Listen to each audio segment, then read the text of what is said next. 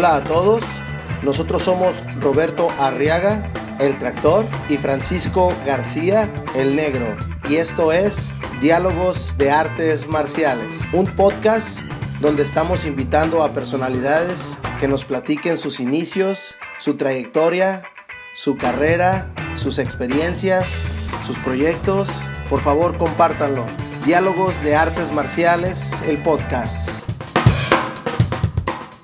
¿Qué tal amigos? Bienvenidos una vez más a nuestro podcast Diálogos de Artes Marciales. Mi amigo Francisco García y un servidor les damos la bienvenida.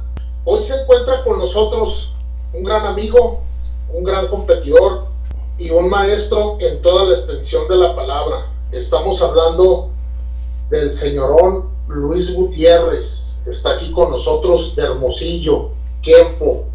Adelante, ¿cómo están? ¿Qué onda Luis? Y un saludote mis hermanos, muchísimas gracias por invitarme. Esto lo teníamos cocinando yo creo que desde hace como un año. No, o sea, desde que empezamos con este rollo de los podcasts ya estábamos con, con, la preparación de cuándo, cuándo, cuándo. Y qué chulada que ya se puede hacer y qué, qué padre que podamos tener una comenta bien abierta de todo lo que es el arte marciano. Todavía, todavía esta vez que fuimos al, al este, al Iron Star, güey, eh, me quería llevar todo mi equipo y dije, no me lo voy a llevar porque vamos a estar en la alberquita, no va a haber tiempo, así es que no nos lo llevamos, pero, pero pues ya, mira, aprovechando ahorita la, la distancia, el coronavirus y todo, vámonos. Claro, claro, a tus órdenes, mi hermano. Luis, platícanos un poco, ¿quién es Luis Gutiérrez? Híjole, Mira, eh, para eso tendría que platicarte de dónde vengo y, cosas que a lo mejor mucha gente no conoce de mí. ¿no? Eh, primeramente, pues mira, eh, vengo de una tradición militar de alrededor de 300 años.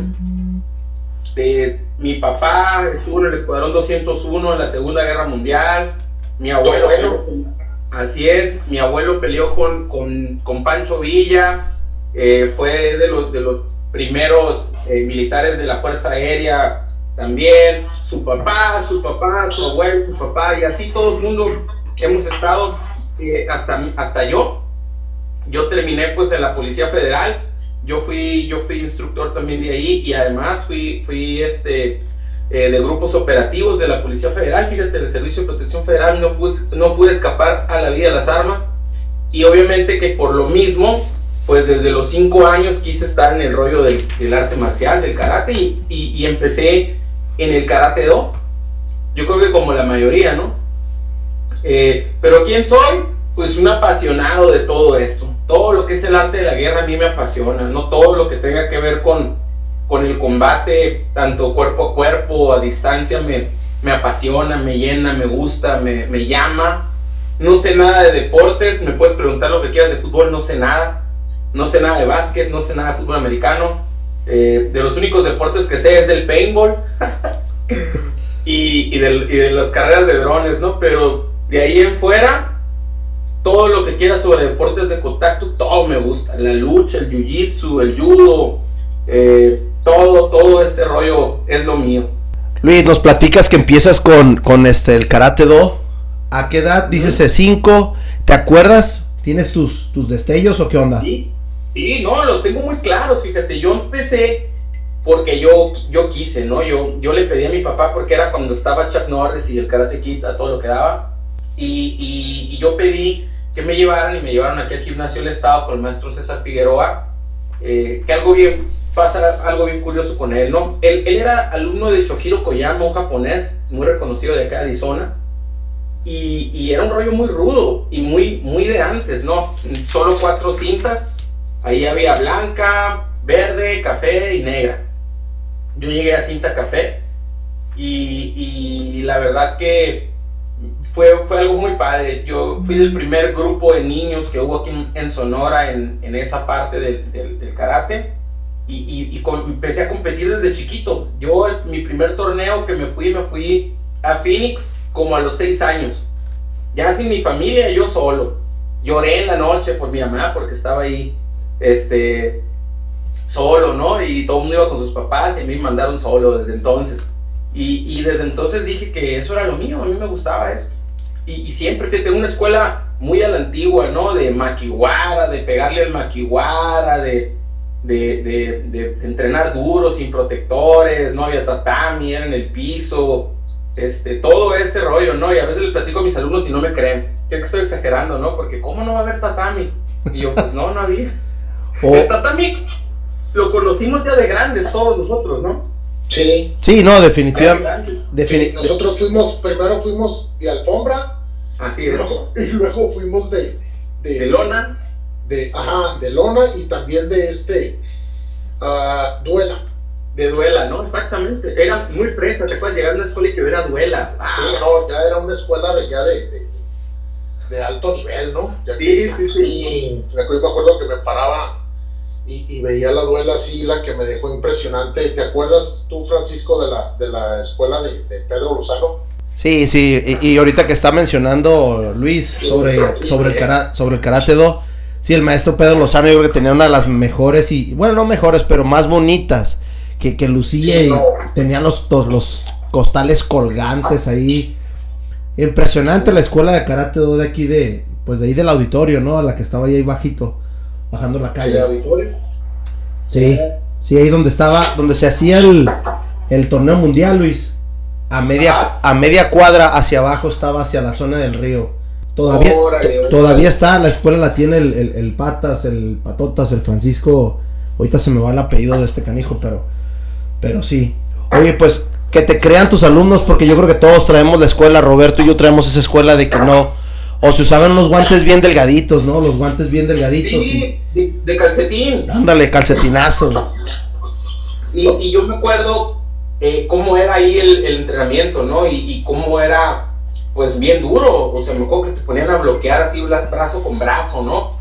Y, y era prohibidísimo llorar, ¿no? Yo te, te platico una, una experiencia así de, de chico. Eh, me acuerdo que estaba platicando yo con mi papá y, y me dice, bueno, pues ya vete al karate porque yo me iba a pie. Yo estaba aquí relativamente cerca. Ahora yo no dejaría que mis hijos fueran al mismo lugar. Si yo cruzaba el bulevar. Y, y me dijo, ya vete. Y en eso me enredo en el cable del abanico de pedestal. Y meto la mano al abanico. Y me corta la mitad del dedo. O sea, así a lo largo, ¿no? Me acuerdo que mi papá me, me echó este jabón foca y me puso papel de baño y cinta de aislar y me dice, ya vete a entrenar. Y yo, a la maíz, ¿no? O sea, y llegué a entrenar. Y ahí te voy caminando viéndome el dedo, ¿no?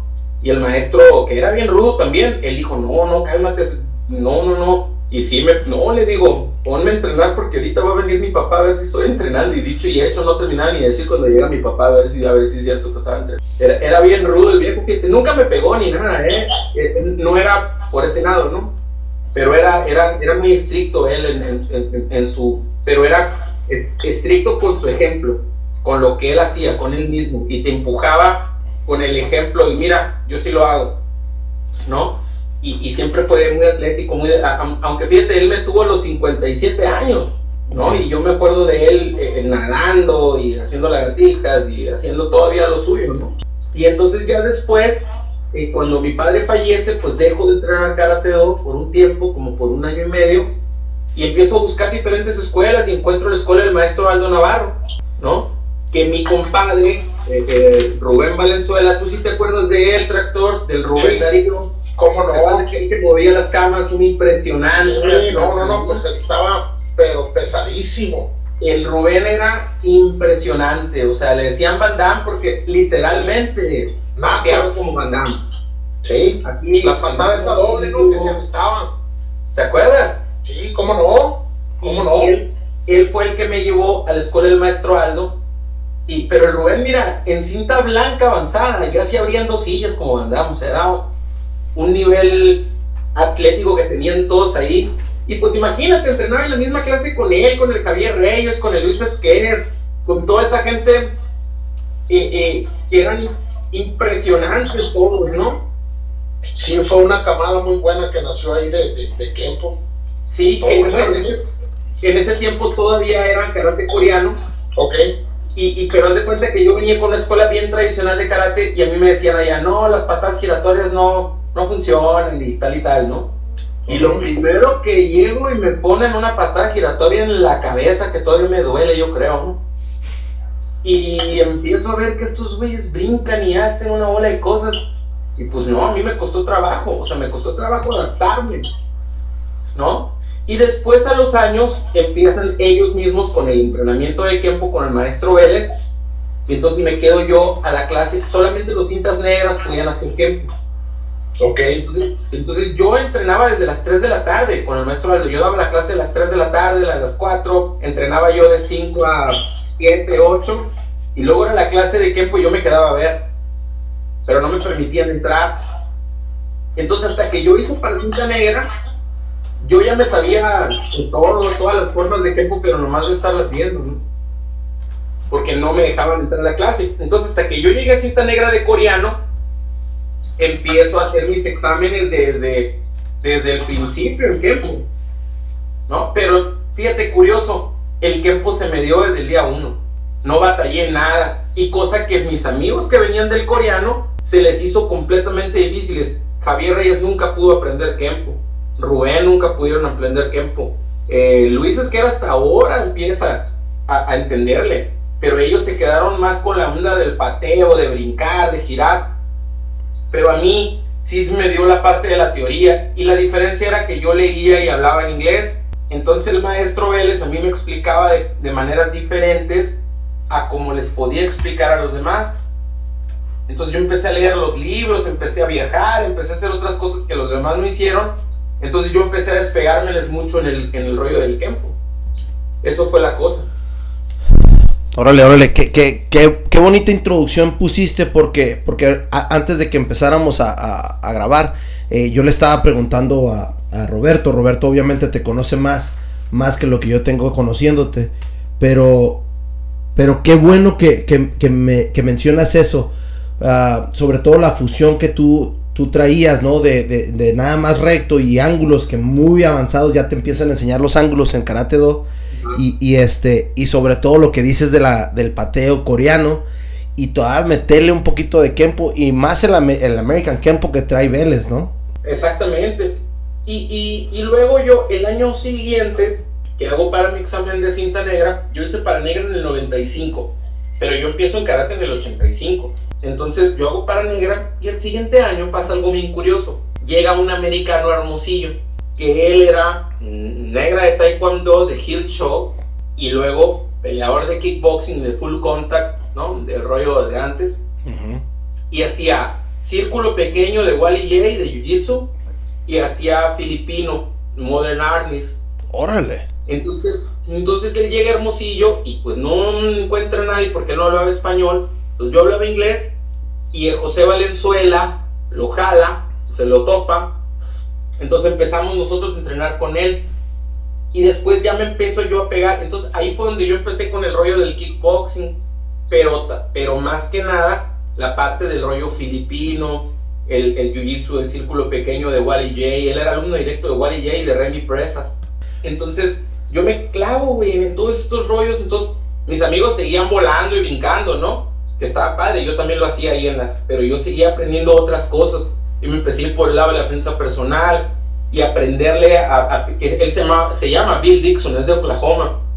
Y entrené con él como tres años, a la par, ¿no? De lo que hacía pues aquí en el Kempo y en el, y en el karate. Y luego ya en el 99 empiezo a entrenar con un maestro que se llama Tom Solis, que él es el que hace un sistema que se llama AMOG, que es un sistema filipino de pelea con cuchillo. Y en el 99 yo fui el primer mexicano que empezó a hacer amor. Pero es un rollo bien curioso porque ahí no hay como en los demás sistemas filipinos de que haces drills, ¿no? Como en los palos y todo ese rollo. Ahí no hay drills. Ahí es combate, güey.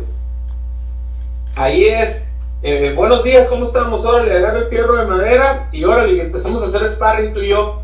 Y luego ya a la mitad de la clase, a ver, ¿dónde te cortaron más? No, pues que me duele aquí la costilla. Ah, ok, vamos a ver técnica para cómo cubrir esa parte.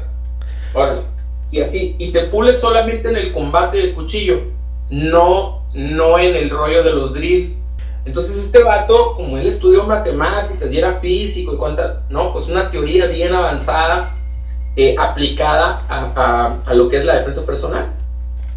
Entonces fue como que que me abrió mucho el campo de lo tradicional, como que hacerlo un poquito a un lado, ¿no? No, pues te... Sí, tenían, te, y el tenían, algún, perdón, perdón, ¿tenían algún tipo de, de protección o eran así nada, nada. más no, y es que y es que así es, eh, eh, Luis, así es el verdadero, no sé qué, qué, te enseñó, pero pero el círculo corto así es, güey. Ya tuvieron que moder, tuvieron que modernizarse con los drills, ¿no? Porque en realidad no había nada. O sea, es como tú dices, es aprendes a defenderte y aprendes a atacar, güey. Eso es locura cuando ya empiezas a manejar el círculo, el círculo chico que, que no toda la gente lo sabe, ¿no? Y, y me imagino y o por obvias razones tu, tu Kempo creció enorme, güey. Y se, y, se muy, cañón. y se nota. Entonces,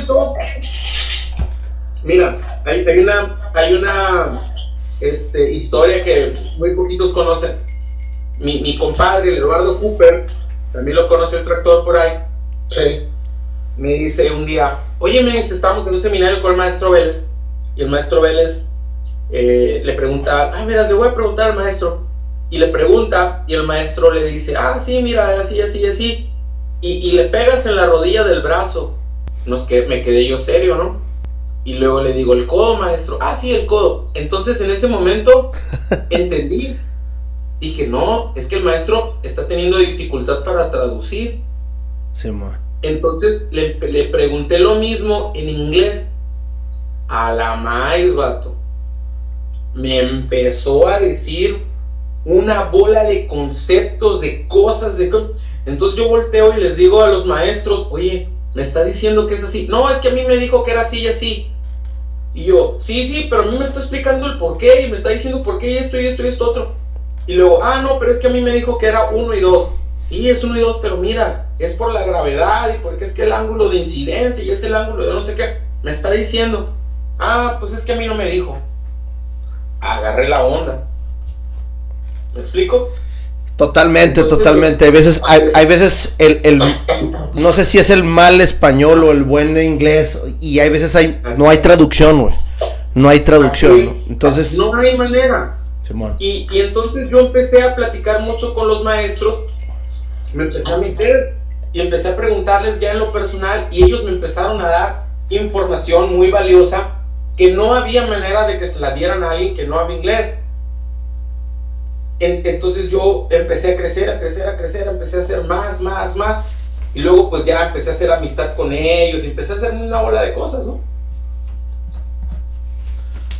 ¿Cómo ves? Fíjate que, pues, fíjate que nos ha pasado lo mismo acá, acá lo que hemos estado aprendiendo nosotros, No sé si has visto las fotos que subimos y, y hemos estado explorando mucho el trapping, el mucho el arte filipino, SILAC y todo círculo chico, Entonces te, te abre mucho, te abre mucho el panorama, Mucho, mucho conocimiento. Oye Luis,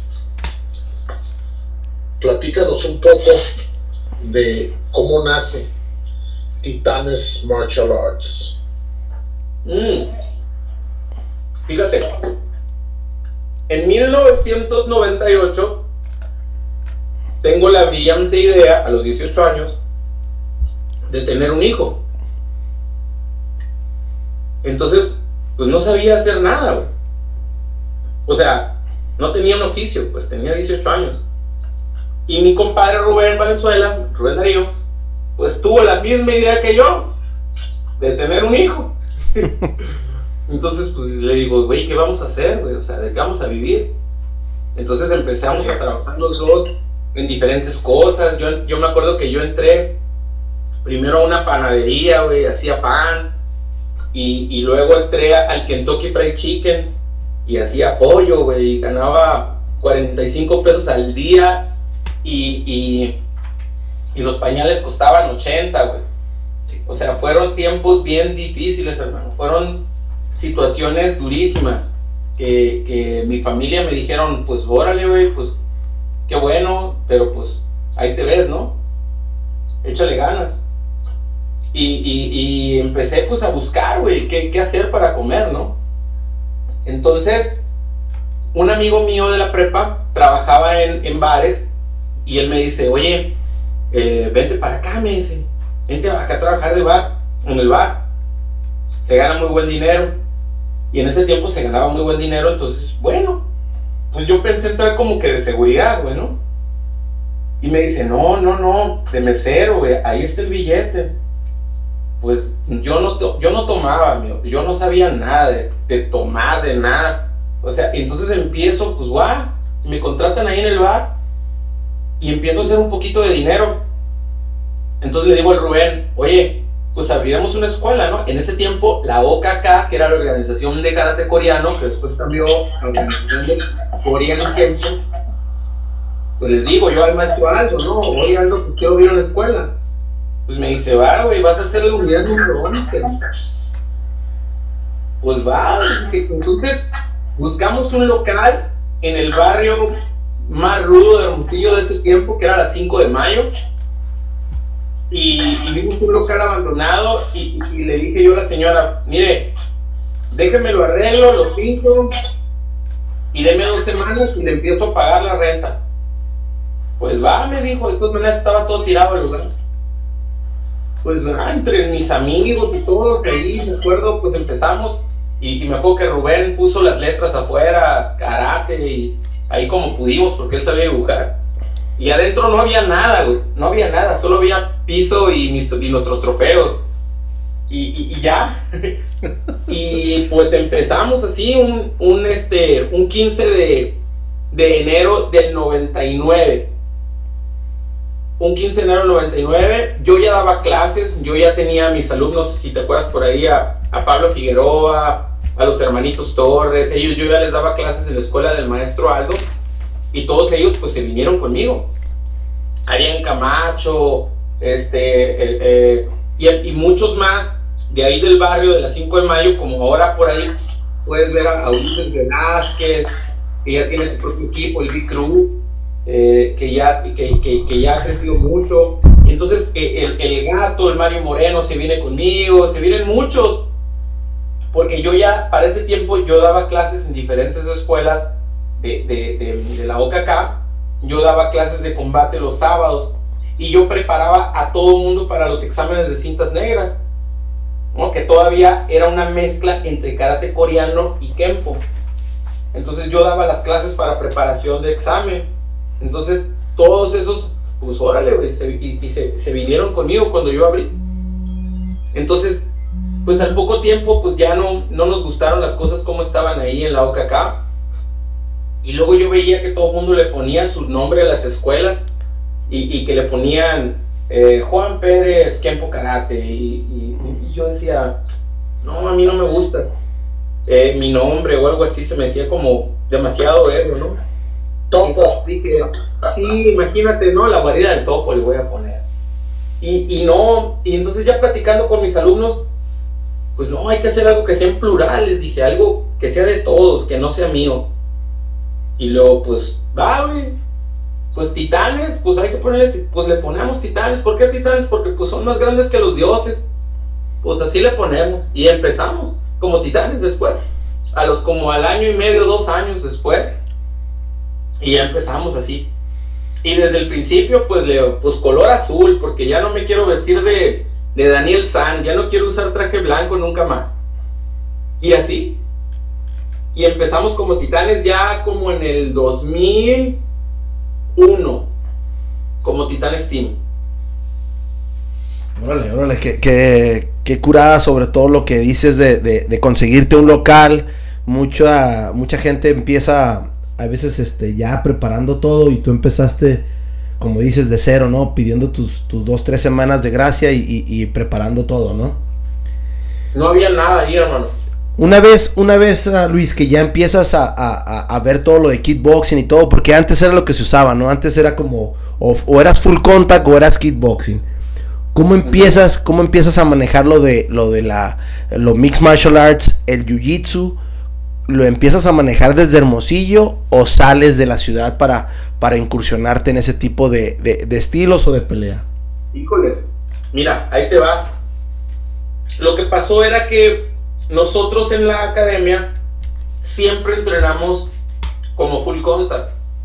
O sea, nosotros los viernes hacíamos pelea por puntos, pero para nosotros no, no como que para Luis Esquer, para el, el, el, el Chuck, el Sergio López, que era un asesino serial.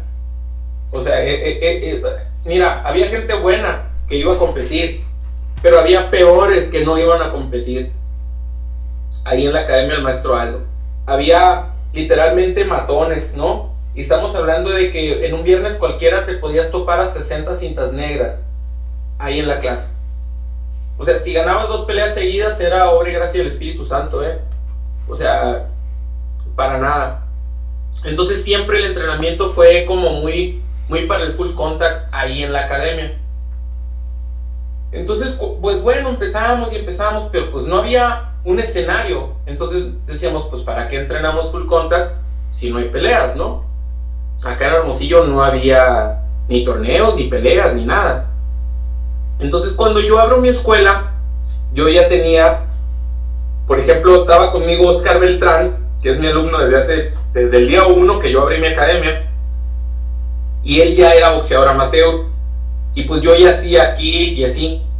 Entonces, pues, pero no teníamos dónde, entonces me acoplo yo con Oscar eh, Aguirre, que es mi socio, y decimos, oye, y, y también el Oscar Montaño, que fue campeón panamericano de la, de la IKF, él, él entrenaba en Phoenix, él era de Guaymas, pero entrenaba en Phoenix. Y, y entonces dijimos, oye, pues hay que hacer unas peleas, ¿no? Porque tenemos moros que quieren pelear, pero no tienen dónde. Y entonces empieza Noche de Gladiadores, que es el primer evento de contacto completo en Sonora.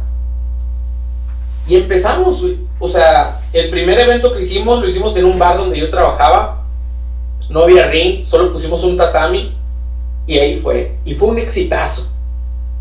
Fue un exitazo. Eh, y de ahí, pues dijimos, güey, Noche de Gladiadores 2 y Noche de Gladiadores 3. Hicimos 36 eventos. Pero, pues ya estaba el boom del MMA. Entonces, yo dije, oye, yo ya, mira, los hermanos Salas, ¿los ubicas? A Rodrigo y Guillermo. Sí, sí, sí.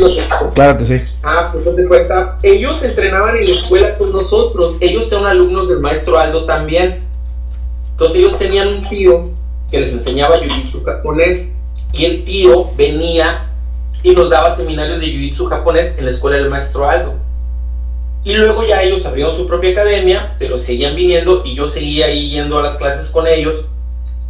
Y luego, pues lleva el primer video del primer UFC y ellos, pues como tenían la manera, pues empiezan a entrenar Gracie Jiu-Jitsu. Entonces, bueno, tomé algunas clases con ellos, y, lo primero que empiezo a hacer ya cuando yo tengo mi academia, que ya hacíamos kick y todo, invito a un amigo que era campeón nacional de, libre y de greco. Y él, y él nos empieza a enseñar el maníaco Tadeo, increíblemente bueno. Eh, eh, aquí hay muy, buena, muy buen nivel de lucha libre y greco porque hay muchos entrenadores cubanos, muchos entrenadores que eran de la selección olímpica cubana, en ese tiempo estaban aquí. Y entonces empiezo a aprender lucha yo. Entonces empezamos a hacer los eventos. Entonces, cuando hicimos el primer evento, yo me hago amigo de la gente de Ensenada, del maestro Guardado, de, los Cota, de Aaron Cota, que es un gran amigo, y, de, y en Tijuana de Tony López, ¿no? Que él tenía en ese tiempo, que era Cage of Fire. Sí, sí, tenía el Cage of Fire. Tony, él, él viene y hacemos el primer evento de MMA aquí. Y me acuerdo que nosotros no encontramos por ningún lado donde comprar guantes para MMA, para el evento. Y, Tony traía unos guantes muy padres. Y le digo, oye Tony, véndemelos. Y me dice Tony, eh, no te los puedo vender, pero te los puedo regalar, me dice. Y me los regala. Eran unos Vertex los usamos como cinco eventos esos guantes. Reciclados. pero así de que, de que esos pares se los pasabas a la pelea que sigue y a la pelea que sigue, ¿no? Entonces empezamos y, y entonces empiezo, eh, hago contacto yo con, con Raúl Arbizu de Entram. yo ya hacía un poquito de jiu-jitsu con mis amigos de aquí, con lo de Greco y todo. Entonces yo empiezo a aprender jiu-jitsu de Raúl. Traigo a Raúl muchas veces, vino Henry Briones, el Mogi Benítez, todos ellos son mis amigos de, eh, amateur, pelearon a... Mira, el Henry, el Mowgli, todos ellos pelearon amateur en el Ironman, para que te des una idea. Y, y, de ahí empecé con ellos y luego yo me iba a Tijuana y entrenaba jiu-jitsu allá y ellos venían, y, pero cada mes, o sea, era mucho. Y hasta que yo encuentro a, a, a, los años, pues ya decido eh, llevar ya mis grados y mi maestro eh, Paul Mendoza, eh, fíjate, lo conozco porque lo veo con un jersey de paintball en un torneo en Acapulco. Y le digo, oye, tú juegas paintball y tú me dices, ¿y tú cómo sabes qué es el paintball? Y digo, ah, güey, pues porque yo también juego.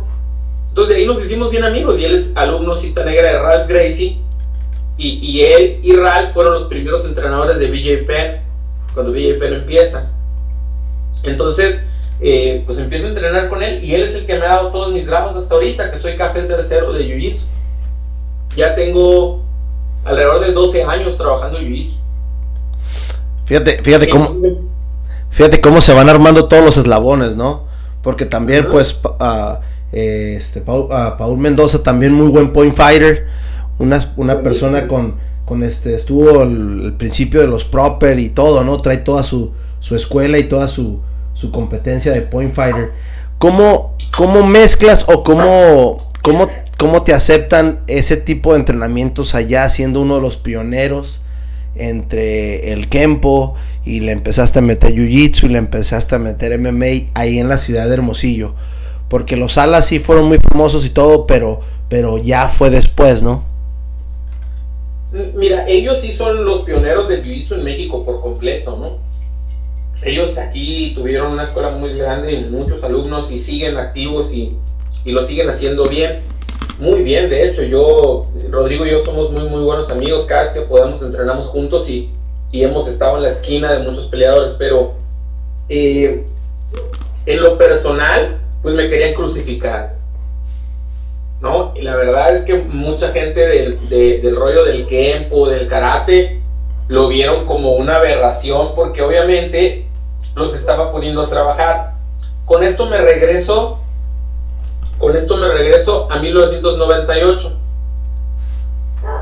Yo traía, como el tractor se acuerda, a mis alumnos, a los chiquitos, que ahora ya son unos grandulones, pero el, Gastón Torres, el Pablo Torres y, y Pablo Figueroa.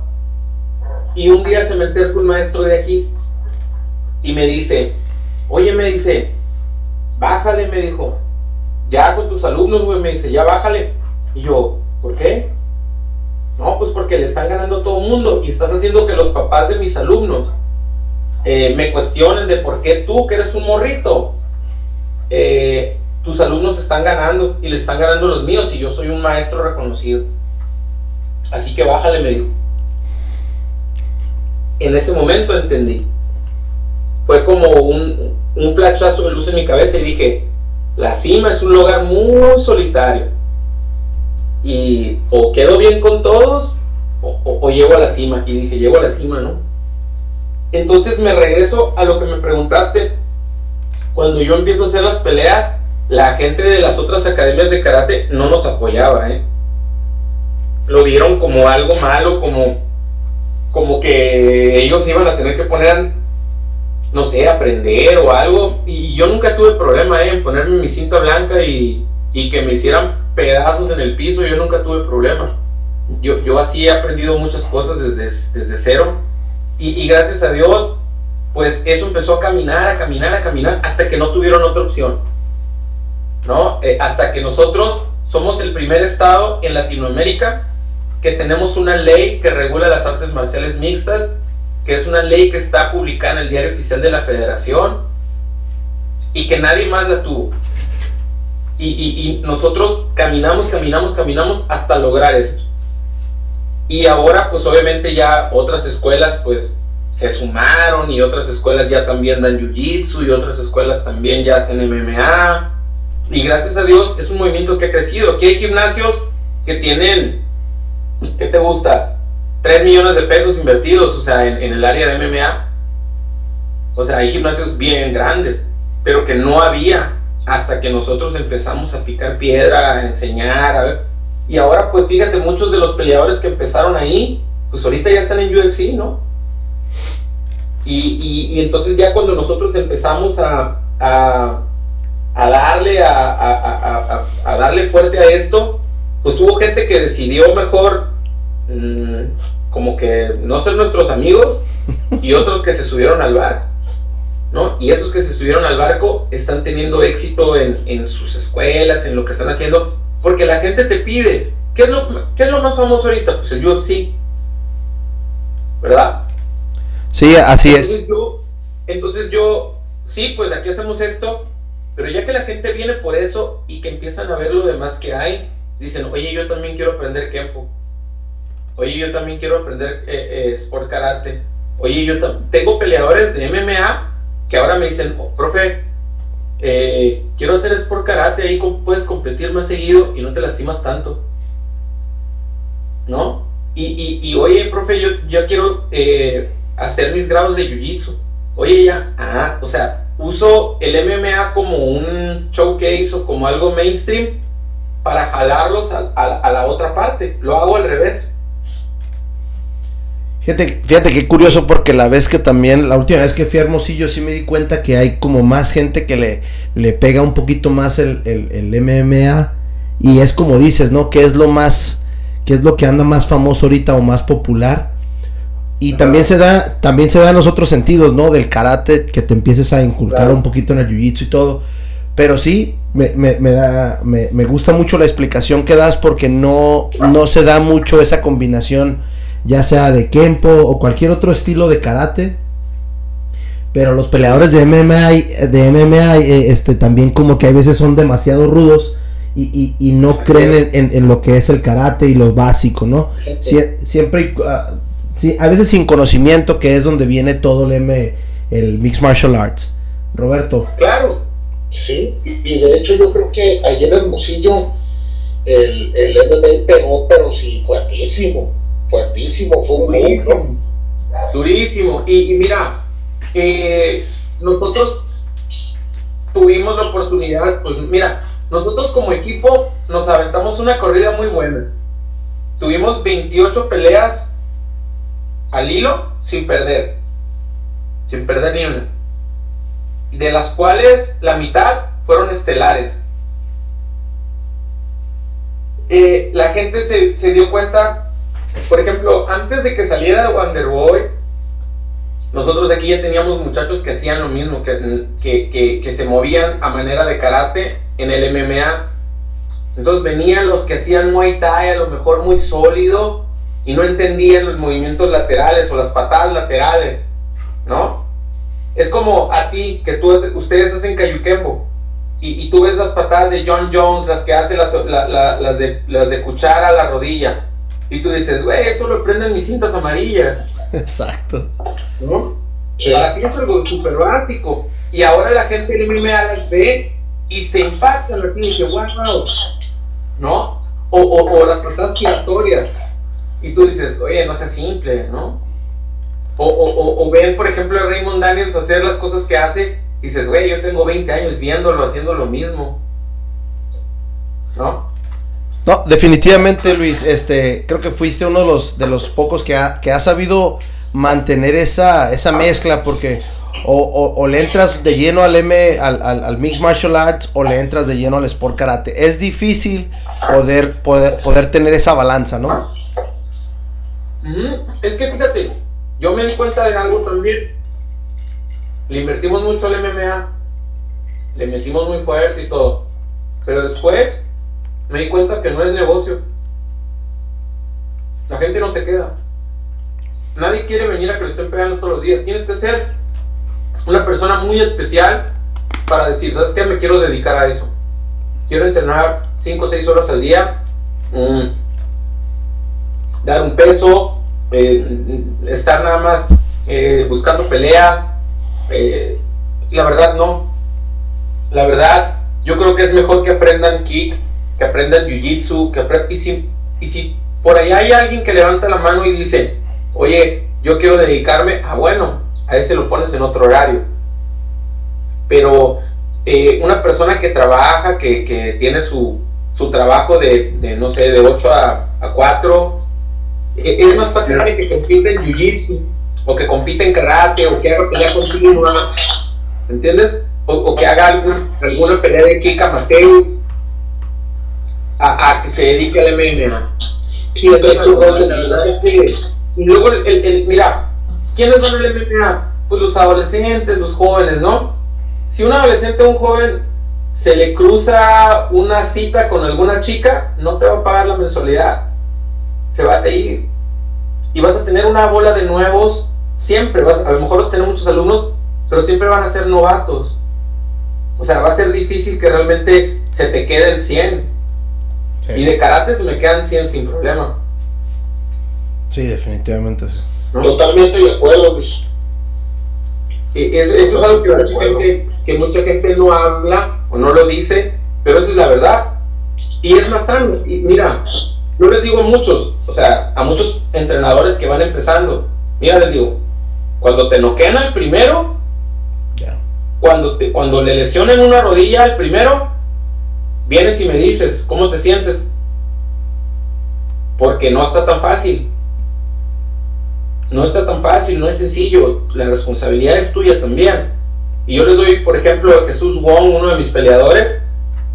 A él se lo llevó eh, aquí de, de Phoenix. Se lo, se lo llevó este, el que es campeón de Bellator de pesos pesados ahorita. El, el Ryan Bader. Ok. Ryan Bader, se lo llevó Ryan Bader a su equipo y estuvo entrenando ya y ya tenía casi casi la, el pie adentro de UFC. Jesús Wong es un espécimen impresionante físicamente, campeón nacional de CrossFit, eh, eh, es un espécimen. Y se rompió la pierna entrenando. Y pues ahí viene de regreso, ¿no? Se la acabó. Exactamente. Entonces, mira, la verdad, eh, yo les digo a los muchachos que tengan cuidado, que si, si realmente es su vocación, adelante, eh, los apoyamos, pero yo creo que es mucho más saludable lo otro, ¿no? El aprender el arte marcial por las razones correctas, no por el ego del aplauso, sino por el hecho de aprender algo diferente, de poder darle seguridad a tu familia, de ganar salud, de ganar seguridad, de ganar autoestima, de conocer culturalmente cosas diferentes. Eh, lo demás, ahí va a estar. Un día dices, tú sabes que hoy me quiero calar, a lo mejor quiero hacer unas o dos peleitas de MMA, adelante, hazlo, cálate, ve qué se siente y sigue estudiando tu carrera, ¿no? Para mí es más importante decirte eh, que todos mis cintas negras eh, tienen su carrera universitaria o están estudiando. Eso para mí es, es más eh, gratificante o, o, o, más de presunción que decirte su récord. ¿No? Al final Sí. al final de cuentas eso es, eso es, eso es lo que, lo- la, la, la gran satisfacción tuya, ¿no? De decir, tengo cintos negros licenciados, tengo cintos negros arquitectos, tengo cintos negros doctores, eso es, eso es como, como una bendición para ti, ¿no? Ujú. y, y, y- y ahí es cuando sus papás te agradecen, ¿no? Y dicen, oye, vato, gracias, ¿no? La disciplina le sirvió de algo. Eh, por ejemplo, de mis primeros alumnos, Pablo Figueroa es ingeniero civil, tiene una constructora. Eh, Pablo Torres tiene dos veterinarias. Gastón es ingeniero de, de General Motors en Phoenix. Eh, estoy muy contento, ¿sabes cómo? Y, y, y, y tú los ves pelear a cualquiera que haya salido de aquí y dices, ah, ese güey es de titanes. ¿No? Y ya con esto yo, es, es lo que a mí me da más satisfacción al final del día, ¿no? Sí, es algo, es algo, es algo muy básico para, yo creo que la nueva generación o esta generación de, de que nos podemos incluir los tres eh, es algo muy importante. A lo mejor antes no se, no se daba muy común, ¿no? Lo que era la, la, educación universitaria o muy pocos lo tenían, de, es, no estaba tan accesible. Exacto. Luis, platícanos. Dime, dime, dime. No, no, perdón, perdón, dinos, dinos. No, es que te decía, yo vi una vez eh, una entrevista de Ed Parker y él decía que él estudió sus carreras de sociología y psicología, eh, no tanto por la carrera, sino para poder hablar al nivel. Y, y, y cómo le vas a exigir a tus alumnos que hagan tal cosa si tú no lo has hecho, ¿no?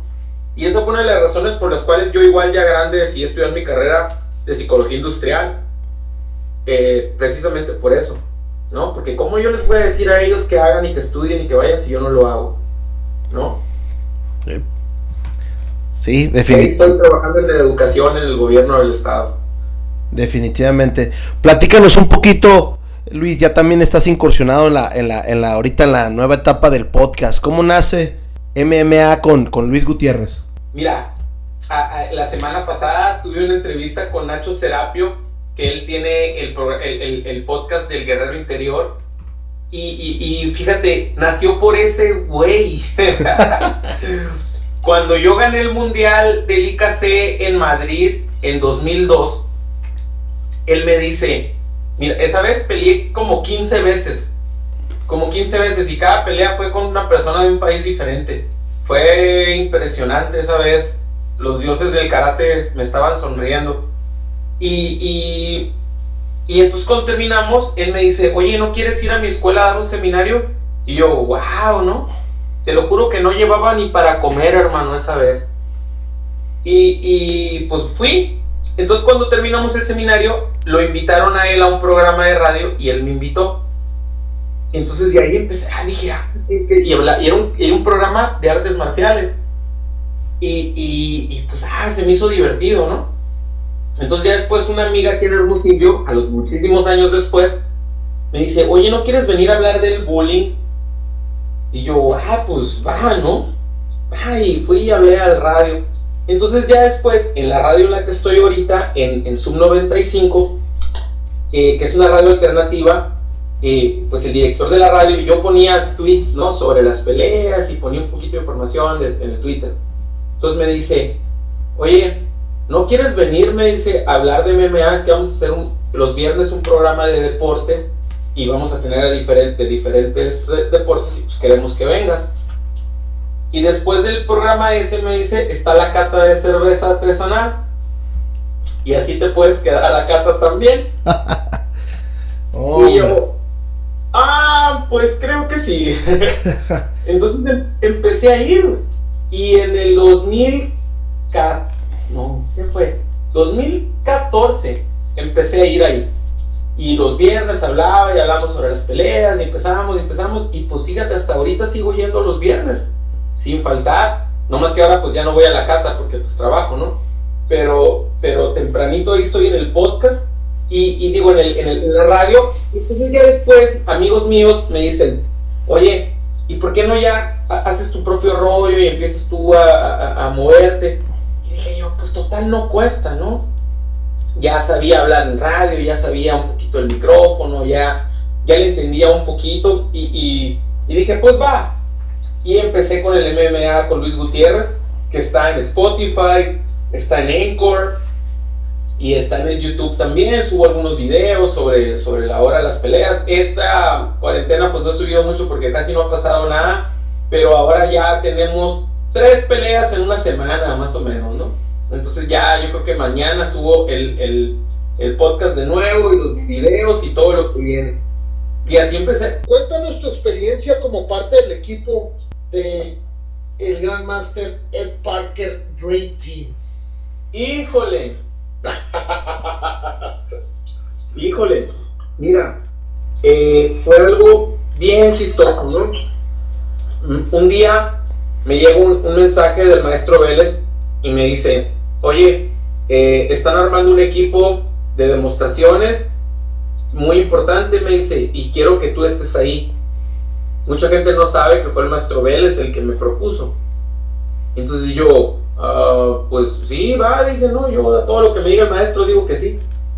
Y que la verdad para mí pues es como un papá, el maestro Vélez.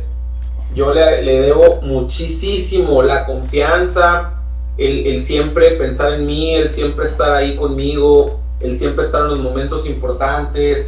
Eh, entonces él, él me propuso y, luego me habla el maestro Bob White, el que yo, pues desde chiquito era como un ídolo, ¿no? Yo veía a todos sus alumnos siempre ganando en Long Beach, haciendo pedazos a todo el mundo.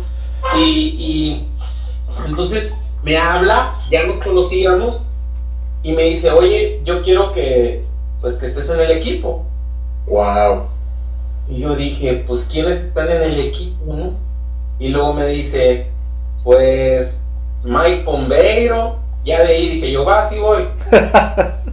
y, o sea, para mí Mike Pombeiro era mi ídolo, ¿no? O sea, es como un carnal, la verdad que él, él fue el que me ayudó a mí a desarrollarme en el, en el clean fighting, que antes me costaba trabajo porque pues aquí había mucho déficit de, enseñanza, por, por lo que te decía al principio, de que aquí eran, eran, eran superhumanos, no, no ocupabas enseñarles mucho, pero yo no, yo, yo nunca he sido natural eh, en nada, yo, yo soy a base de disciplina. Y, y, aquí el maestro Aldo llegaba y decía, eh, brinquen y tiran una patada triple en el aire, y lo hacían, pues no, y a mí me tenías que decir cómo, pues. Y, y entonces Mike sí se tomó el tiempo conmigo desde, desde muy morro, yo en los torneos siempre ahí me le pegaba y, me dicen, pues está Mike Pombeiro, está Angelo Collado, que de él pues aprendí a hacer formas, eh, está aquí, está acá, está él, está el otro. Y, y vamos a hacer una demostración, me dice, en el, en el, en el Centro de Convenciones de Los Ángeles para el abad del monasterio Shaolin. Y yo, ¿qué? Pues sí, me dice, así que vente. Y pues ya, o sea, hicieron la reunión y todo. Nos dieron nuestros trajes. O sea, unos ki fregoncísimos y con todos los logotipos y el apellido y toda la cosa. Y ellos nos llevaron. O sea, nos pagaron todo, nos llevaron para allá y, y pues empezamos, ¿no? Y la demostración ahí, ahí la pueden ver en YouTube. Pero hay algo que no pueden ver. Imagínate que yo estoy haciendo mi forma y de repente yo hago una parte de mi forma y volteo. ¿Y sabes quién me está viendo? Robert Downey Jr., ¿no? Órale. Iron Man me está viendo y, y me está aplaudiendo. Y casi me paro y voy y le pido el autógrafo. y, y empiezo a voltear y pues una bola de artistas y era algo increíble. Este, la verdad que ellos me abrieron las puertas de una manera impresionante este, todos los miembros del equipo, cómo, cómo han estado ahí en muchas cosas, ¿no? Ahora, por ejemplo, eh, Angelo, que luego estuvo de, de, sinodal en mi examen para sexto Dan, eh, y ahora me invitó al Kempo Brotherhood también, y, y el fin de semana pasado, fíjate, hice un, di una clase para, para el, el Kempo Brotherhood que estuvo bien interesante, porque ahí hacen las reuniones por Zoom y entran como 50 personas de todo el mundo y vemos una técnica y cada quien da su perspectiva de la técnica. Y, y la que yo di, fíjate, les gustó mucho, me siguen mandando mensajes, eh, la raza, ¿no? Eh, pero es la apertura de ellos, pues que tienen, a, a, a veces a diferencia de aquí de la gente de Hermosillo, ¿no?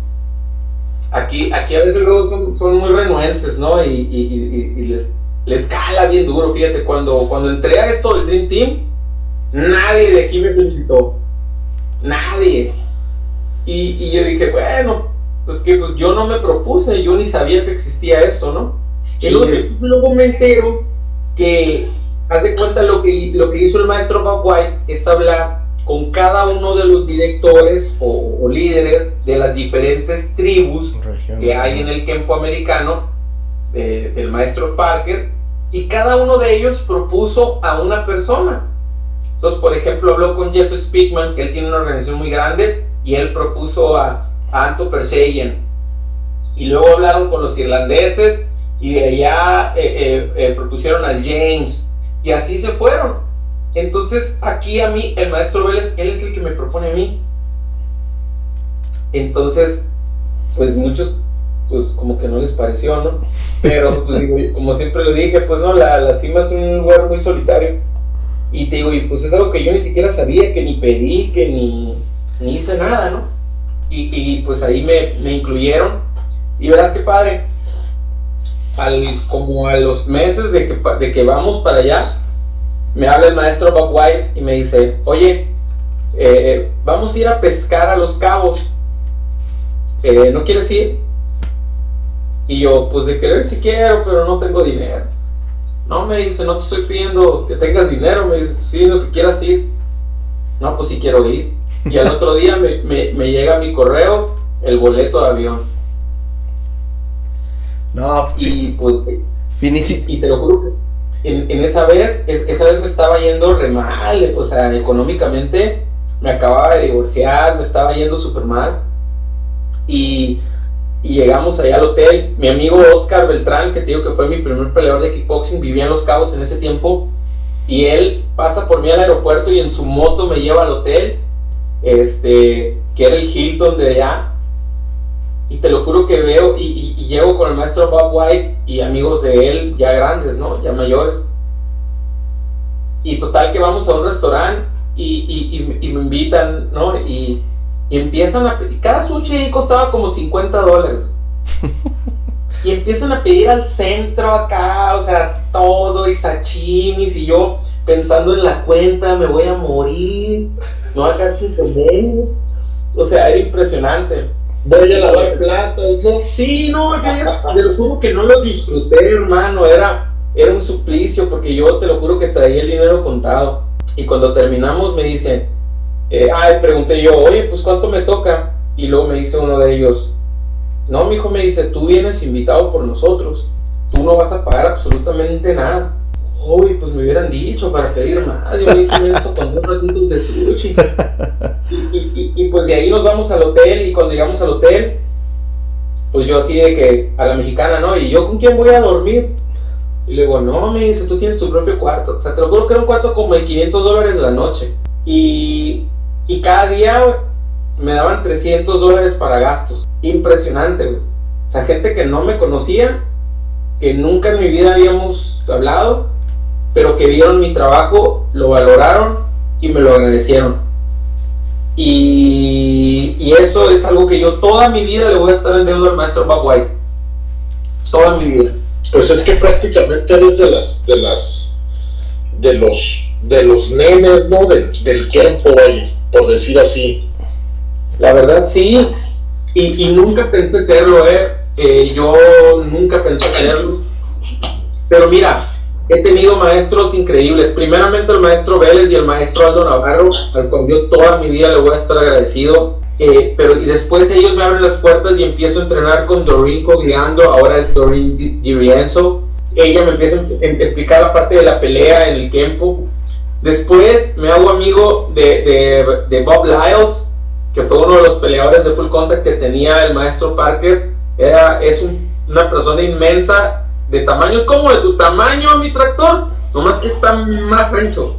O sea, el gato está pesadísimo, es de la bola de Frank Trejo.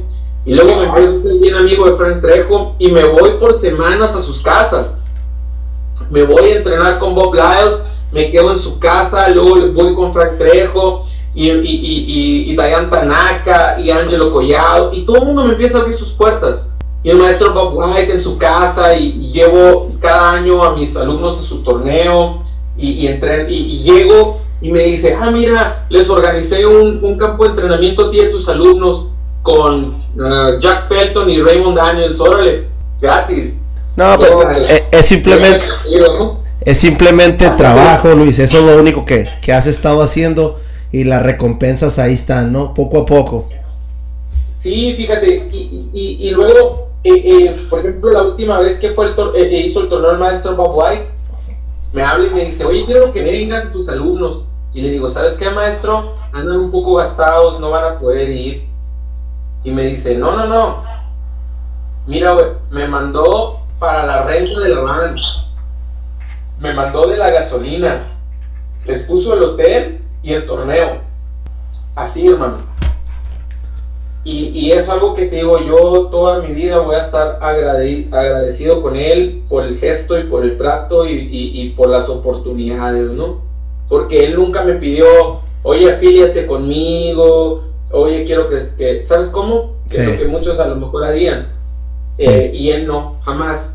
Él, él, me, él siempre, salúdame maestro Vélez, él respetuoso siempre de esa línea, eh, una persona finísima a la cual yo, yo, yo aspiro a ser. Él tiene 40 años con su academia, bueno ya no, ya tiene cuarenta y tantos años con su academia exitosísima y, yo aspiro a aprender de él, a, hacer lo que él hace. Y así como él inspiró a, Eric Schumann, por ejemplo, de Guatemala, eh, pues yo aspiro a algo así. ¿no? Yo, yo aspiro a tener una escuela grande, fíjate, a, crecer como lo hemos estado haciendo últimamente, gracias a Dios, que, que, hemos podido crecer, que ya somos tres escuelas. Ahorita estamos remodelando la central eh, con una inversión tremenda. O verán ahora que, que salgan ya los videos de cuando ya terminen aquí. Eh, de primer nivel, todo. Tatami, costales, lo que te imagines, pantallas de plasma, proyectores, todo tenemos.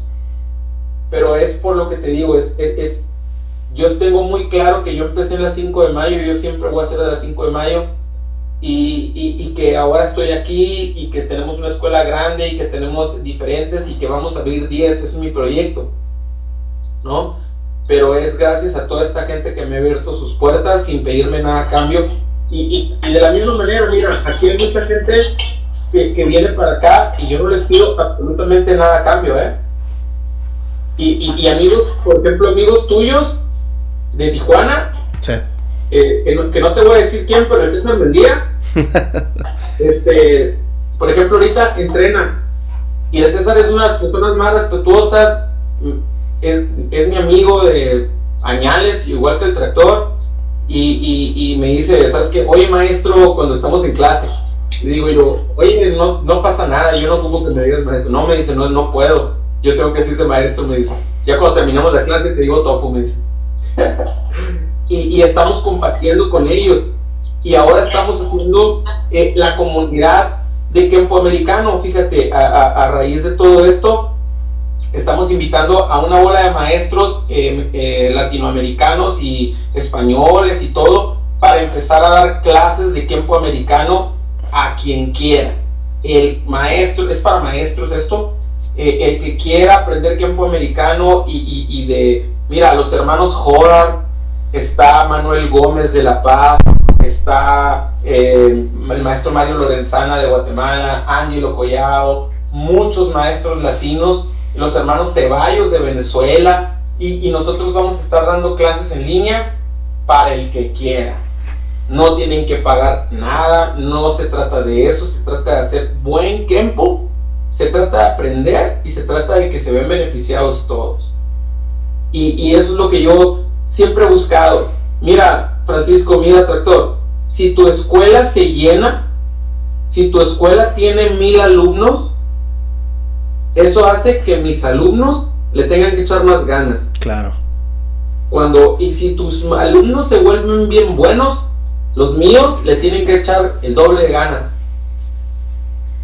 Y mucha gente no entiende esa parte. Mucha gente no entiende. Y no se trata de que echarle a los demás ni de hacer que el otro sea más. No, gente, tengan visión. Tengan visión. Aquí lo que se trata es de que los demás sean bien buenos. Para cuando vayan a los torneos, los míos los hagan pedazos para que regresen bien motivados para entrenar duro. Ese es el éxito de Titanes. Qué bien, qué bien. Luis, platícanos, nos hablas o nos hablaste ahorita en general, pero vamos haciendo una, una, un paréntesis y platícanos una de las mayores satisfacciones tuyas como competidor. Híjole, como competidor, primeramente te puedo decir que ganar el Mundial de Madrid me abrió las puertas a todo. Eh, me abrió las puertas de una manera impresionante porque todos los maestros grandes de campo, por ejemplo Frank Trejo, que en paz descanse, eh, me eh, se acercó a mí de una, en una manera increíble. Yo creo que yo puedo ser te puedo decir que soy el único mexicano que hizo sparring con él. Así, después de La, la, en la final allá contra Miguel Verduz, que es un gran amigo mío, que él fue guardaespaldas del alcalde de Madrid mucho tiempo y ahora se dedica eh, eh, a la enseñanza de, todo lo que es táctico policíaco, pero de una manera impresionante, ¿eh? con él peleé el gran campeón, es, es, un tipo de casi dos metros, y, y, y, y cuando llegué allí, y que empecé a ganarles a, varios, ¿no? A, te digo, fueron como 15 peleas ese día. Y y, y, de las gradas me gritaban, pues perdón por la palabrota, pero me gritaban indio de mierda, me gritaba la gente. Porque pues les estaba ganando y, y andaba ese día on fire y, pude ganar el mundial. Entonces, eh, después al tiempo, eh, voy a... Perdón, antes de eso, salgo en el libro El Journey, el primer libro de Journey en la historia del maestro Vélez. Para los que no sepan, en Kempo hay tres libros que se llaman Journey. Primero es el Journey, luego es el International Journey y luego es el Journey 3. Y en el primero salió en, son las biografías de los kempoístas más sobresalientes en la historia. En la primera son los de la primera generación de Parker. Uno de ellos pues es el maestro Vélez, la maestra Doreen, Frank Trejo, todos ellos y en una de las fotos que sube el maestro Vélez salgo yo. Pues salimos todos, el maestro Aldo, Nets, a todo el mundo de por acá, en una ida que hicimos a Teotihuacán. Y yo soy el último que sale atrás. Entonces cuando fuimos a ese mundial y que el libro acababa de salir, yo les dije a, muchos maestros, eh, yo también salgo en el libro, les dije, yo salgo en la fotito esa ahí atrás. Y ja, nos reímos y de ahí nos hicimos amigos. En el libro número 2, algo mencionado, eh, me menciona el maestro Vélez, me mencionan varios maestros ahí, en el libro, y gracias a eso y, a todo lo que hicimos en el Dream Team, etcétera, pues salí, sale mi biografía en el número 3. Y en, los que tengan por ahí el Journey, el Journey 3, que es, es la sangre nueva del Kempo que se le dice, pues ahí está mi biografía. Si quieren enterarse un poquito más, este, pues ahí está. Y, de ahí, pues mira, ganamos siete veces el, el IKC. Eh, fui el primero, único mexicano que ha ganado el, el, en, Long Beach el gran campeón en formas de Kempo, el, de, el gran campeón, en el 2014. Y eh, ese año que fue el 50 aniversario del torneo de Long Beach, pues también salí en el póster este año estuvo muy interesante. Gané primer lugar en mi división de pelea, primer lugar y, gran campeón en la, división de Kempo americano. Salí en el póster y luego en la, en la noche de finales hice una exhibición y también en el Hall of Fame. Ahí, ahí hubo un Hall of Fame impresionante. Estaba la crema y nata de las artes marciales. Quien tú me digas, décimo dan, noveno dan, ahí estaban. Y, nos toca a mí, a Mike Pombeiro, hacer una pelea como tipo simulada, ¿no? Que ensayamos de, pelea deportiva, ¿no? Exhibición. Exhibición, sí, pero era así como que yo te tiro esto y tú vas a hacer esto y así, así. Así era el, ensayo. Y a la hora que nos toca, no, pues que Mike Pombeiro y Luis Gutiérrez van a hacer. A la hora que nos toca, empiezan a parar y ponen jueces. Y el Mike y yo nos quedamos, ¿cómo que jueces? Y pues de juez central, Mike Stone. Y empiezan y, que todo, y con jueces. Y nosotros, pues, ¿cómo que jueces? Pues, si esto es show. Y pues empezamos con nuestro show, ¿no? Y pues hacemos la primera técnica y no nos marcan. Entonces nos volteamos el Mike y yo, como que estos güeyes no saben que, que es show. Y, pues empezamos a patear y a tirarnos lo mismo que ya teníamos ensayado. No, pues no nos marcan, no, no nos marcan. Entonces voltea y Mike me ve me dice, güey, yo creo que vamos a tener que pelear. Pues ni modo, le digo, vamos a tener que pelear. Y nos empezamos a agarrar, mi hermano. Y nos empezamos a tirar, pero con la cojina, güey. Mike y yo, imagínate, Mike Pombeiro, ¿no? O sea, es como que te dicen, te vas a echar una cascarita con Michael Jordan. Así, así era para mí, ¿no? Sí, sí, sí y, empezamos a tirarnos durísimo y a pegarnos bien fuerte, y los jueces, ta y ta y ta, hasta que en una de esas ya íbamos 3 y 3, y ya paran, y Mike y yo nos abrazamos, y ya así, ¿no? Y terminó el rollo, ¿no? Pero ya los dos con el ojo gacho y, y sangre en la boca, y así, pues, ¿no?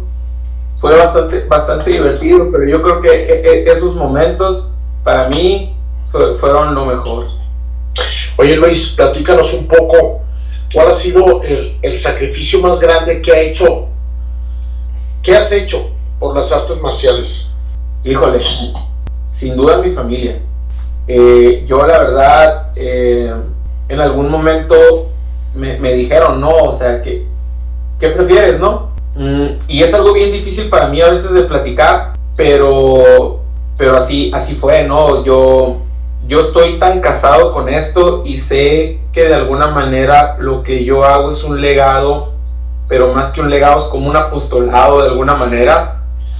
Eh, la mamá de mis hijos me dijo, pues decide, ¿no? Y, decidí y, seguí con esto. Y, ella pues tomó su, su, camino, somos grandes amigos, nos llevamos muy bien, yo, yo no tengo más que agradecerle a, a, ella por, por, cómo cría a mis hijos, por cómo me permite estar en sus vidas. Yo los veo diario, yo diario, ahorita por la pandemia es más difícil, no solo los veo por la reja, pero normalmente yo todos los días voy, me los llevo a, la escuela, eh, a veces los recojo, comen aquí, entrenan aquí, los voy, los llevo de regreso, eh, eh, pues, ¿qué te digo, no? Pero para ella era muy difícil esta vida, ¿no? Esto que, estábamos haciendo y, y, pues en algún momento tuve que tomar esa decisión. Y, y, yo creo que eso es lo, lo más duro que, que yo he tenido que dejar. En algún momento la escuela eh, tuve que dejarla, tuve que hacerla a un lado para poder seguir. Cuando, en el 2007 a nosotros nos dieron la sede del, del IKC, que lo hicimos en San Carlos, tuvimos alrededor de 700 competidores y, y, ahí tuve que aplazar un poco mi universidad porque ese, ese, año era, era un sueño y pues lo tuve que aplazar y hacerlo a un lado. Y, y mira, como yo creo que como tú y como yo y como todos, como Francisco, como, como el tractor, pues tantas fiestas, ¿no? A, los, a lo mejor a los que no vas, a reuniones, a, al antro, etcétera, por entrenar, por levantarte temprano, pero yo creo que vale la pena, ¿no? Yo creo que vale la pena y, y como siempre lo digo, ¿no? Eh, por ejemplo, pues mi padre le tocó pues ser héroe nacional y ahí está el, su nombre en el en, en, en, en México, en, en Chapultepec, en el, en el en, el monumento del 201 está su nombre y, que esté ahí con los héroes nacionales, pues para mí es una inspiración, ¿no? Y yo creo que la, el éxito de las personas, eh, es muy particular mi, punto de vista, ¿no? Eh, se mide el día que te mueres. El día que te vas, cómo habla la gente de ti y por qué tanto tiempo, ¿no? Y, yo, te puedo, yo te puedo decir ahorita, a ciencia cierta, que si tú en Sonora vas a hablar de arte marcial, vas a hablar de mí en, alguna, en algún momento de la plática, pero ahí voy a salir. ¿No? Y, y, y ¿por qué? Pues porque es, yo sí he estado aquí. Es, mira, yo he visto muchos eh, maestros que han llegado y todo el mundo decía, wow, este vato va a empezar a dar clases, wow, super wow. Y luego ya no aguantan y se van. Y, cuando ven que el negocio no les va bien, lo dejan. Y otros que son muy buenos competidores y pues ya no están.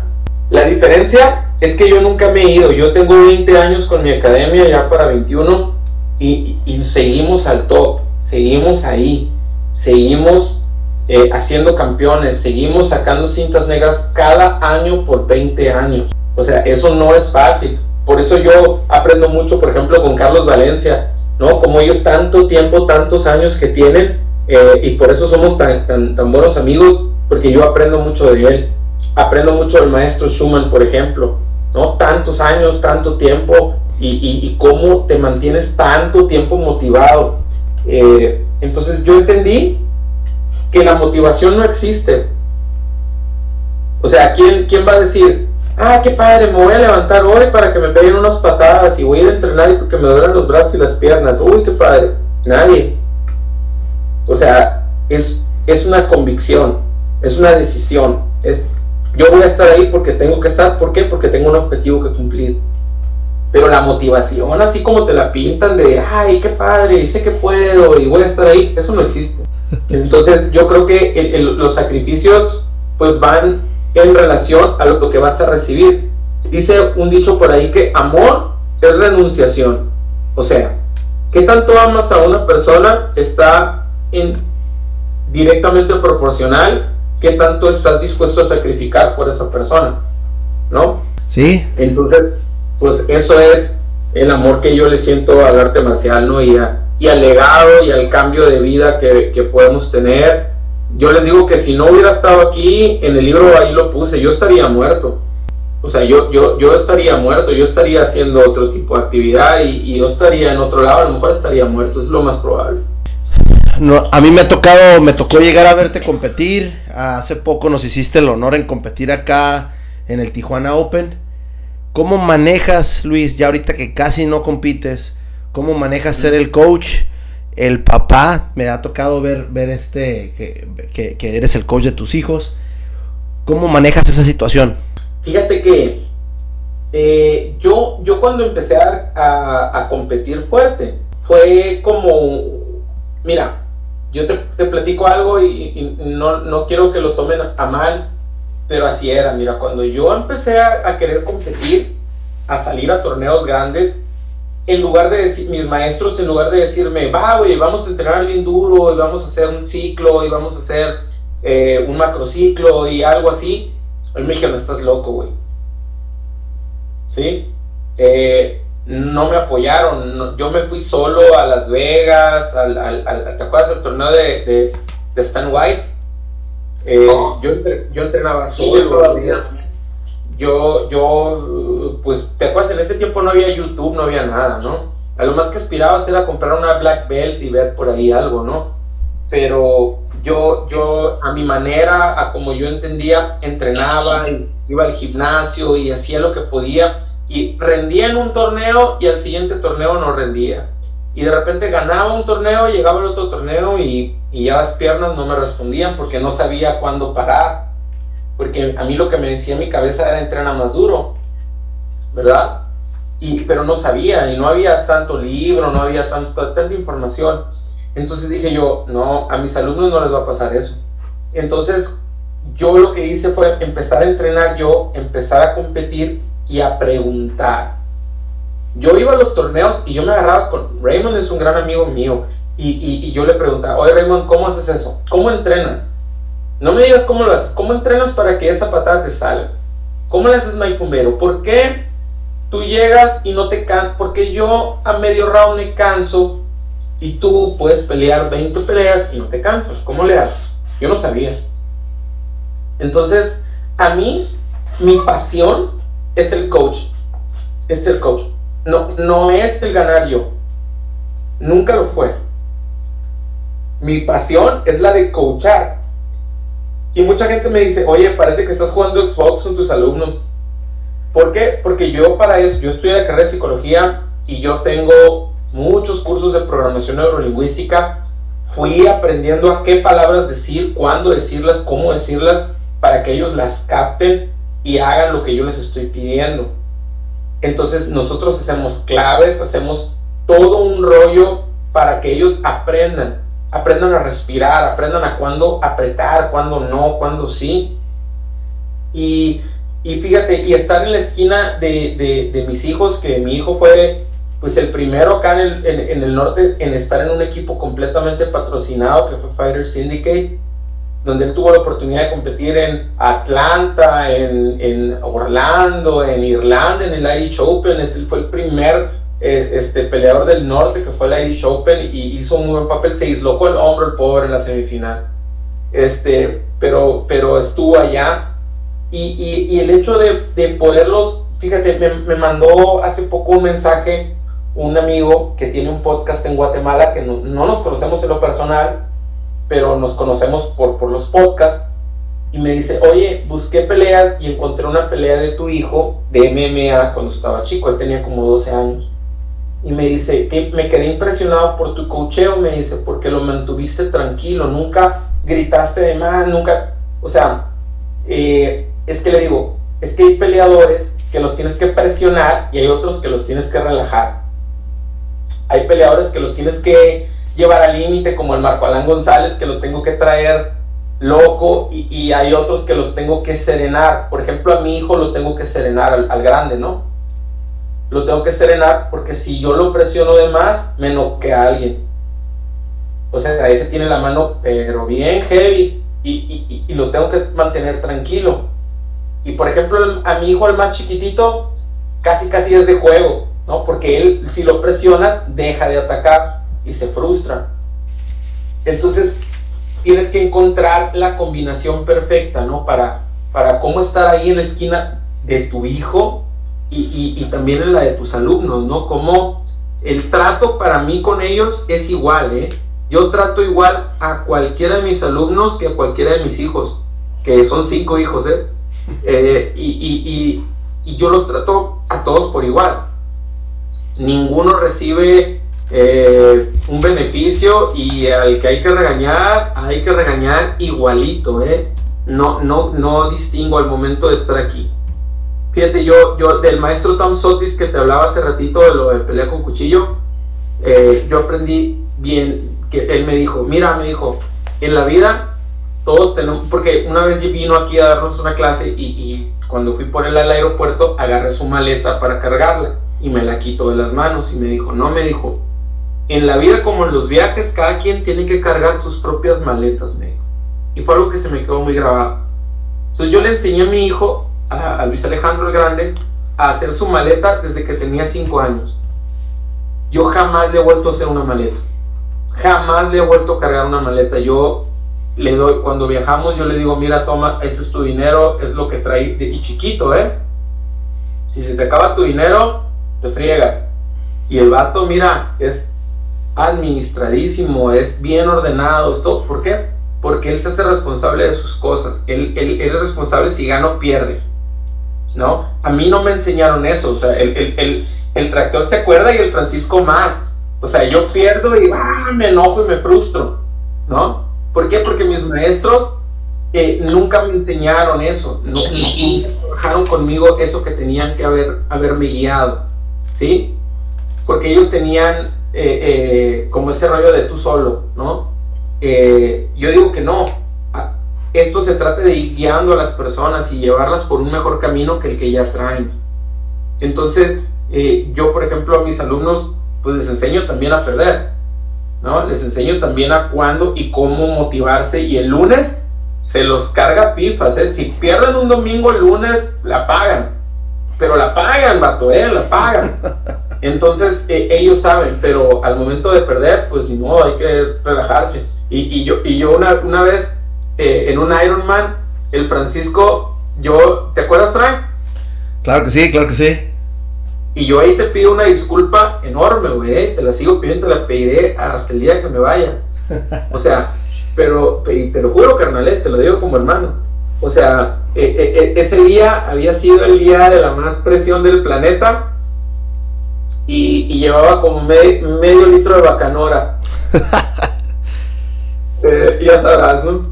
Este, y, y, y, pues ni modo, o sea, ese día fue así, pero a mí me costó mucho trabajo aprenderlo. Pero yo siempre he estado muy consciente de qué es lo que a mí me falta. Yo no quiero que les falte a mis alumnos ni a mis hijos. Pero no me refiero al dinero o a las cosas, sino a las herramientas de vida. En lo moral, en lo espiritual, en, todo eso, ¿no? exacto. Yo no, yo no digo, ay, pues yo así soy y, y todos los demás también. No, o sea, yo estoy consciente de las cosas que yo no logré, que yo no tuve. Mi papá se murió cuando yo tenía 10 años. Y de ahí mi mamá, yo vivo solo desde los 12. Ok. Desde los 12. O sea, porque mi mamá se iba a ayudarle a, mis hermanos, a, mi hermana con sus hijos al DF, y se iba a 7, 8 meses al año. Entonces, eh, muchas cosas yo me las fui rifando como pude. ¿No? Como, como pude. Yo, yo pagaba mis, mis clases de karate con, con barrer y trapear el tatami y dar clases. Este, y, y, y, muchas de las cosas pues no aprendes al estar solo, pues, ¿no? No tienes esa, esa guía, ese, ese rollo, ¿no? Es que antes no existía, No, no existía, totalmente. Antes no existía. Tú ibas aprendiendo a, conforme los, la vida te iba dando los golpes, pues. Era, era, era totalmente diferente los correctivos, ¿no? Claro, claro, y así creció mucha gente, así crecimos. La mayoría así crecimos, pues ya ahorita ya, tienes un coach para todo, ¿no? Así es. Oye, Luis, platícanos un poco, este, menciona los tres ídolos o personas importantes en tu vida. Ay, Dios mío. Mira, mi, todo el mundo te va a decir que sus papás, ¿no? Este, mira, mi padre a los 10 y, no, de aquí se fue a los 14 a la escuela del, del niños del ejército. A los 15 entró al colegio militar y luego a la escuela mecánica de aviación. Y a los 10 y tantos, él, era mecánico de aviación aquí en Hermosillo. Okay. Y, venía un piloto y, y tenía un problema con un motor y los pilotos grandes no dejaban a mi papá meterse. Mi papá decía, hey, yo conozco ese avión, yo lo vi en la escuela. Y los pilotos grandes no lo dejaban. Hasta que ya tenía días ahí el, el, piloto y le dijo a mi papá, arréglalo pues, le dijo, pero te vas a subir conmigo a calarlo. Pues va, y lo arregló. Y cuando llegó el piloto de regreso al DF, pues le habló de mi papá y, y de ahí se jalaron a mi papá al Escuadrón 201 y, y pues nos representó en la guerra en Filipinas. Y después, fíjate, te platico algo, ellos fundan Los Ángeles Verdes, las patrullas. No, se llaman Ángeles Verdes porque era gente del Escuadrón 201, que son las patrullas que dan auxilio turístico en las carreteras. Sí, sí, sí, totalmente identificadas. Entonces, e, él fue de los fundadores y fue jefe eh, vitalicio aquí hasta que falleció, ¿no? De, de, Los Ángeles Verdes. Yo toda mi vida me la llevé en las patrullas desde chiquito. Eh, me iba en las patrullas a ayudar, me iba y, aprendí eso de mi papá. Y de mi mamá, pues la parte artística, ¿no? Eh, mi mamá pintó, eh, hace esculturas, teje, pero teje de que, esos, por ejemplo, esos gorros que parecen casco medieval, eso los hace mi mamá. Mi mamá, ya, ya que murió mi papá, ya yo en la prepa, ella entró a estudiar actuación y se fue de gira con una obra.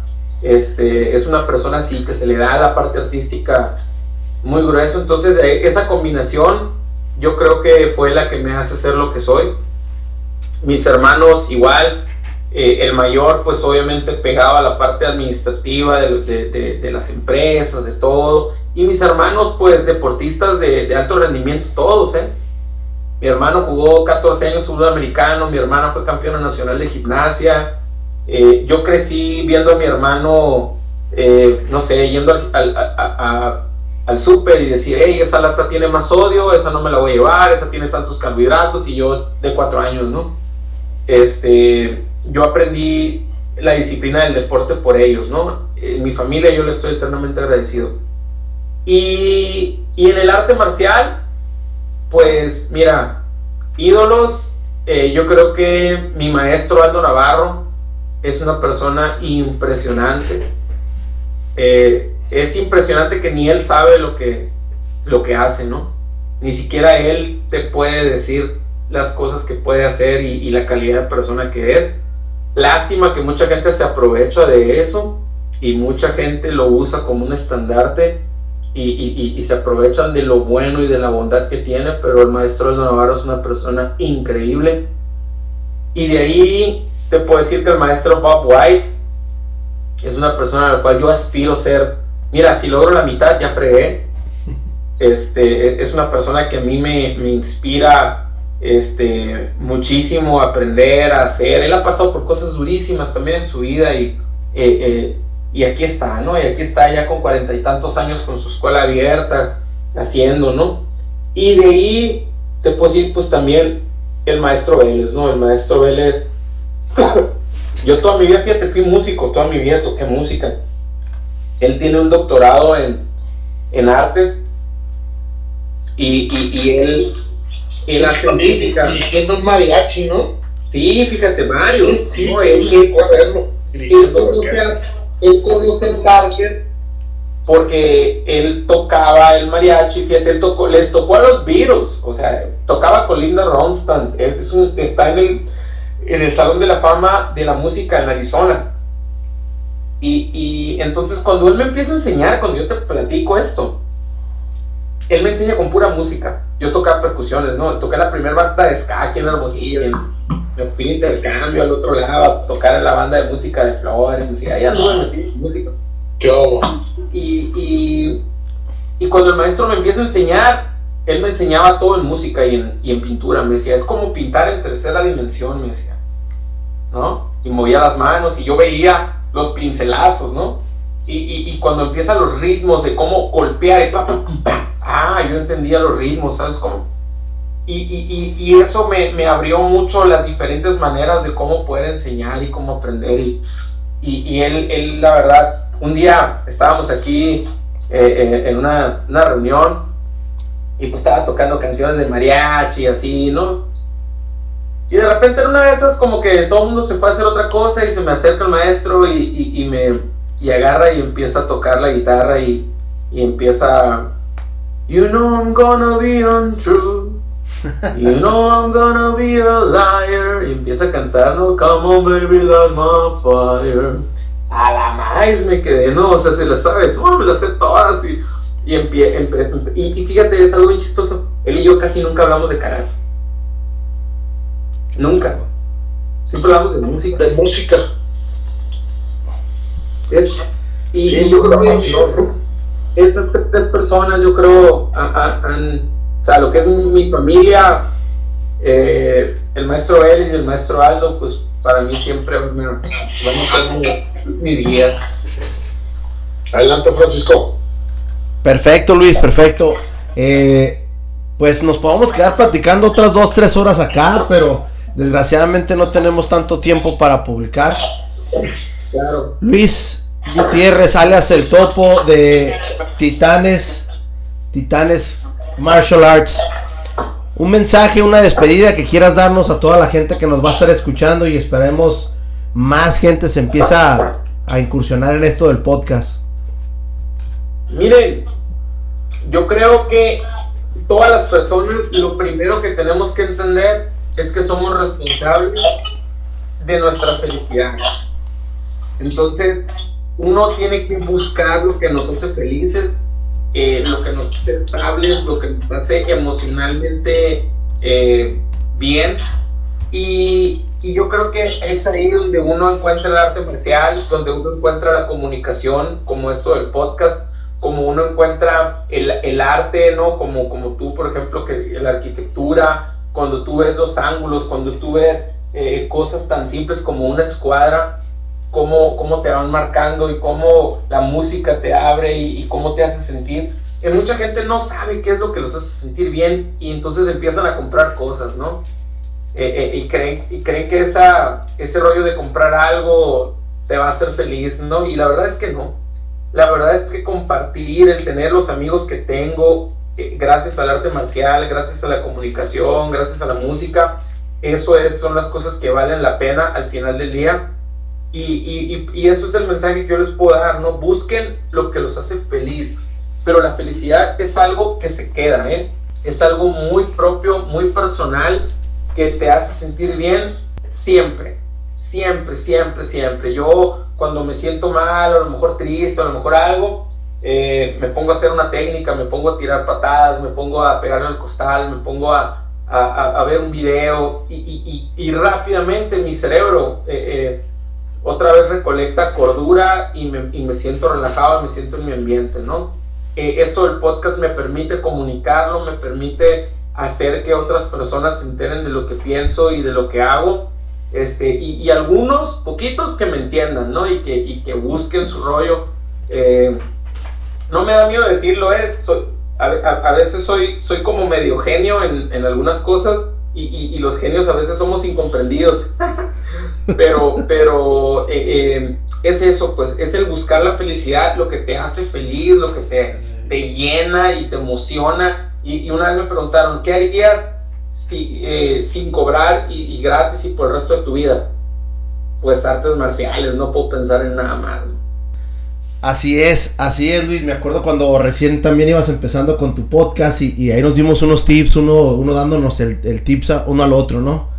Eh, claro. Sí, la verdad que sí, creo que sí hemos compartido muchísimas cosas, como, como lo hemos platicado Roberto y, nosotros encantados de ir, de ir a, Hermosillo, saludarte y, platicar, compartir este un plato de, comida, unas cervezas y, la, y, la amistad va a seguir, vas a ver.